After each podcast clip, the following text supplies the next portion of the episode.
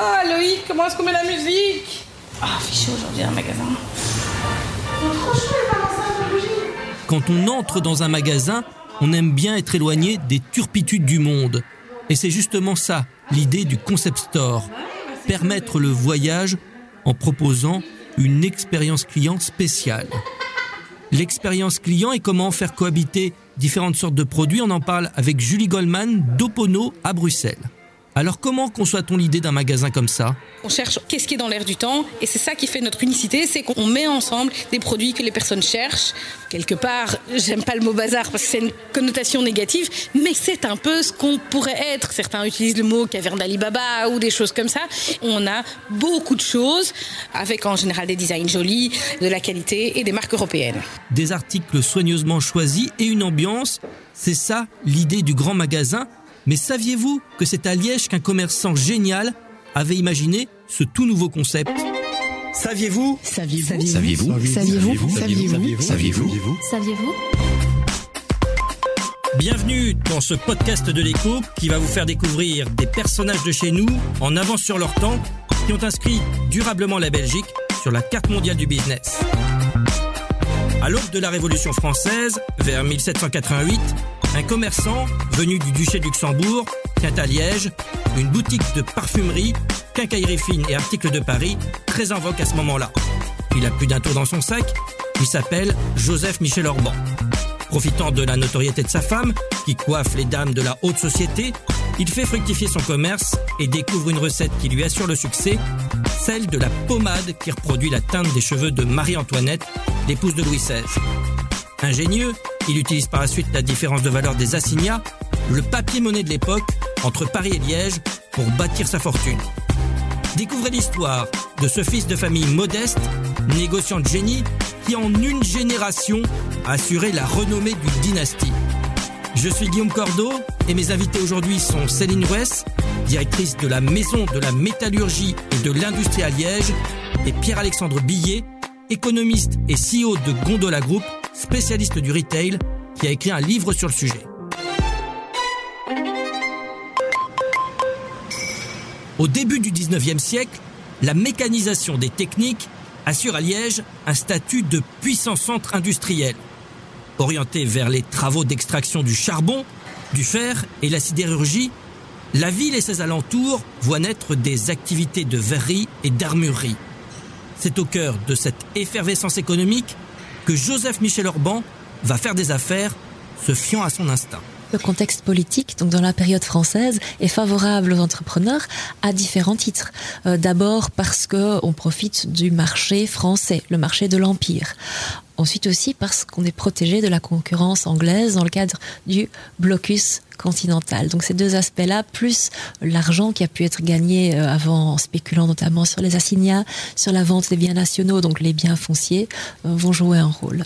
Des familles en profitent pour construire leur richesse, parmi elles les Orbans. On a réussi à gagner un peu d'argent durant la période française, un peu ou beaucoup. On a un capital à investir, on l'investit dans le négoce, mais on diversifie ses activités et on investit dans ce qui sont les secteurs euh, porteurs d'avenir de l'époque. Donc effectivement, la sidérurgie et la houillerie. Donc c'est vraiment typiquement euh, le cas de figure pour les Urbans, sauf qu'ils vont le faire avec bah, un sens de l'innovation, dirait-on aujourd'hui, et vont euh, importer très tôt des techniques britanniques pas le haut fourneau, donc ça c'était John Cockerill, mais par contre il y a d'autres aspects pour lesquels ils vont être précurseurs. C'est aussi le début de l'âge d'or du commerce, les prémices de la société de consommation. Ceux qui ont de l'argent veulent pouvoir le dépenser. C'est ainsi que Joseph Michel Orban s'engouffre dans la brèche et crée son propre magasin aux articles variés qui clament déjà proposer des biens en gros et en détail au plus juste prix une vision déjà très moderne du commerce. Là où sera précurseur, c'est qu'il va mettre en avant, sous un même toit, différents types de produits qui seront euh, essentiellement des produits de luxe en première instance. Et donc, c'est le fait de combiner même une partie de produits alimentaires avec des produits non alimentaires, des parfums et autres. Et là, effectivement, il avait 30 euh, à 50 ans d'avance par rapport à toutes ces grandes enseignes, le bon marché, etc., qu'on connaît, qui se sont développées dans des pays euh, limitrophes. C'était une nouvelle manière de consommer, mais surtout d'être en contact avec d'autres personnes de se mettre en avant, de partager sa personnalité, mais aussi d'être inspiré. Donc ces nouveaux magasins allaient être vraiment les temples de la consommation, qui allaient aussi euh, lier souvent plutôt la bourgeoisie, parce qu'ils vendaient des produits plutôt chers euh, ou exclusifs, le centre névralgique de, cette nouvelle sociologie aussi, je dirais, de cette nouvelle dynamique euh, sociale, culturelle, mais aussi industrielle.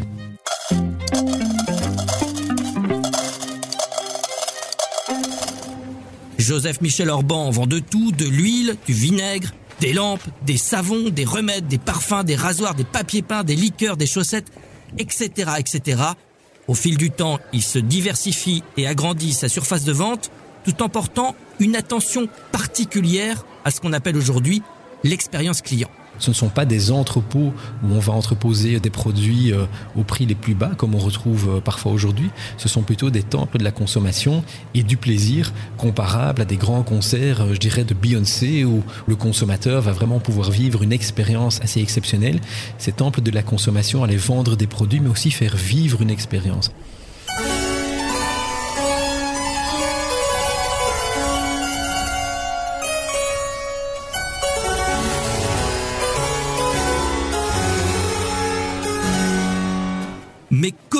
Ce commerçant, aussi habile soit-il, a-t-il pu investir en 1797 dans un moulin à moudre la chicorée, puis deux ans après dans une vaste propriété en plein cœur de Liège, puis dans des terrains aux alentours, jusqu'à racheter le domaine de Saint-Aude, entre Bastogne et Saint-Hubert, où avait officié sa femme. Dans cette équation, euh, on touche vraiment le point euh, le plus important, c'est que la grande consommation se base sur ce qu'on appelle un working capital négatif, c'est-à-dire que le consommateur paye directement à la caisse, alors que l'entrepreneur, lui, va payer son fournisseur à 30, 40, 60, parfois même 90 jours. Et donc le fait qu'il ait pu construire un empire est essentiellement lié au fait qu'il était riche et comment il a créé cette richesse? C'est en ayant beaucoup de cash, premièrement, et deuxièmement, des marges opérationnelles importantes. Donc, en achetant des produits à Paris à terme ou en payant euh, de différentes manières, il va les vendre à Liège essentiellement en cash. Les consommateurs payent en cash. Et donc, il va amasser vraiment un capital assez important qui lui permettra de se développer dans d'autres types d'industries. Donc, le commerce était jadis une bonne source d'enrichissement financier pour ensuite financer d'autres activités qui nécessitent plus de capitaux. C'est avec son fils unique, Henri-Joseph, que Joseph Michel Orban assoit la notoriété de sa famille. Avec lui, il acquiert des houillères, des forges, des hauts fourneaux et une usine sidérurgique à Grivnier où il introduit de nouvelles méthodes de production. Ce sont eux les premiers qui, dans le pays de Liège, vont appliquer la nouvelle méthode britannique qui est celle du pudelage. Alors le pudelage, ça vient de l'anglais to puddle, qui signifie brasser. Et c'est en fait une technique de transformation de la fonte en fer qui va remplacer les anciennes techniques dites à la wallonne qui existaient avant. Donc ils seront les premiers à appliquer ça à Grivnier. Ils vont être imités par d'autres après. Et avec ce four à puller, on va aussi venir des laminoirs à fer. Donc des laminoirs qui vont laminer la tôle de fer. Et ça aussi, ce sera imité par d'autres. D'ailleurs, encore aujourd'hui, l'activité sidérurgique qui subsiste à Liège, la spécialité du pays de Liège, ça reste les tôles fines, les tôles laminées d'acier.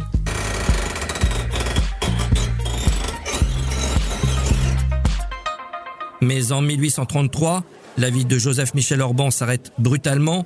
Le patriarche succombe, très probablement à cause du choléra. Il s'éteint à l'âge de 81 ans. Son fils unique continuera son œuvre. Henri-Joseph Orban sera l'un des moteurs de la modernisation des mines et de la sidérurgie à Liège. En 1835, l'une de ses filles, Claire-Hélène, épouse un homme qui fera carrière dans la politique nationale, le député et ministre libéral Walter Frère Orban, qui deviendra l'équivalent du Premier ministre et sera l'origine de la création de la Banque nationale en 1850. Mais revenons à l'intuition géniale de Joseph Michel Orban, le patriarche, celui qui imposa un modèle commercial inédit à l'époque. Aujourd'hui, les grandes surfaces cherchent à se réinventer. Faut-il s'inspirer de l'homme? Je suis avec Luc Vandris, notre journaliste spécialiste de la grande distribution à l'écho. Selon vous, quels sont les grands enjeux du secteur pour les années à venir?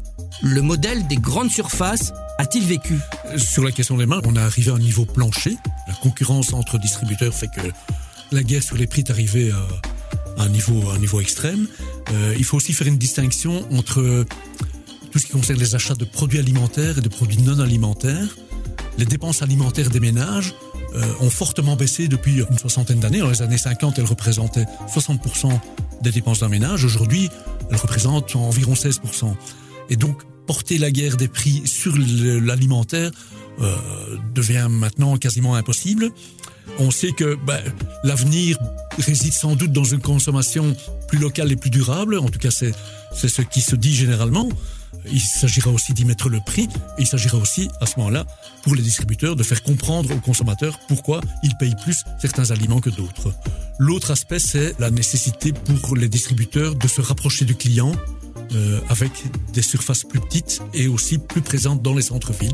Ce qui pose la question de l'avenir du modèle de l'hypermarché, par exemple, qui devra de toute façon se transformer. On le, on le voit déjà maintenant, d'ailleurs, une plus grande spécialisation peut-être des magasins. Il, il, faudra que les grandes surfaces se démarquent davantage l'une de l'autre, se profilent davantage sur un type de produit ou sur une manière de vendre. Et voilà comment l'idée de proposer des articles divers et variés sous le même toit et faire plaisir aux clients a germé à Liège. Saviez-vous Saviez-vous Saviez-vous Saviez-vous Saviez-vous Saviez-vous Saviez-vous Je suis Guillaume Cordeau et vous venez d'écouter un épisode de la série Saviez-vous Un podcast de l'écho.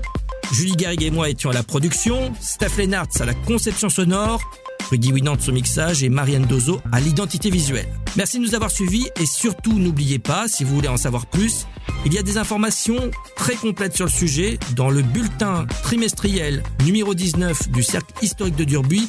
Il date de 1986, on le trouve sur Internet. Et puis il y a aussi d'excellentes biographies sur le site Connaître la Wallonie. Bonne journée à tous, mais au fait, saviez-vous que la Belgique n'était absolument pas prédestinée à devenir une nation du chocolat? Non? Eh bien, pour tout savoir, rendez-vous au prochain épisode. À très vite